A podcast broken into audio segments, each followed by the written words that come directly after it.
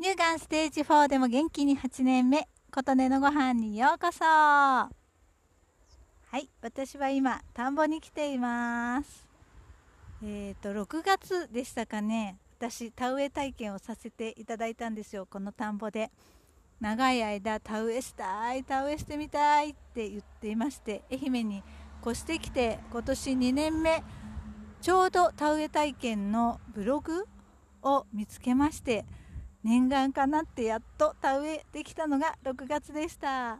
ここでもね配信でもね田植えできることになったんですよみたいな話をねウキウキウキとして配信させていただいて皆さんから楽しみですねなんて声援を受けながら6月楽しく楽しく田植えさせていただきました。その後もね成長を時々見に来たりして写真撮ったりして楽しんでいたんです。でやっと稲刈り？稲刈り。し終わっています。稲刈りしてないんかいという言われそうですけど。1週間ぐらい前ですかね私。坂道を登ろう企画33回目ということで城山に登っていたんです。そしたら LINE が来まして今日稲刈りしていますっていう連絡が来たんです。いや何しろ城山登っていたもんですから。いやーそれは残念。見たかったです。っていう連絡をさせていただいて見には来れなかったんですがコンバインでね刈られたということで農家さんも気を使ってくださったのかな。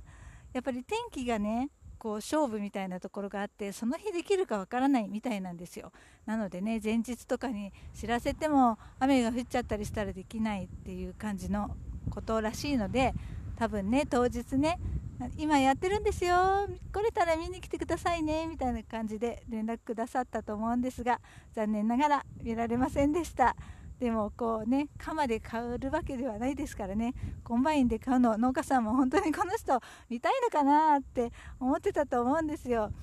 ねちょっと見たかったですけどまあ残念ですねっていうことで来年もし機会があったらね見れたらいいなと思っています。で刈られた田んぼを今見に来ました。1週間ほどね経っているのでちょっとまた伸びてますね。葉っぱが緑が青々としています。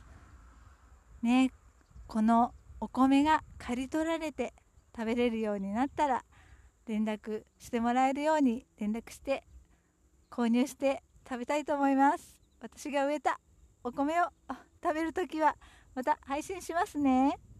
ということで今回は私が稲を植えた田んぼ見に来ました。稲刈りはもう終わっています。という回でした。あなたの元気を祈っています。琴音のありがとうが届きますように。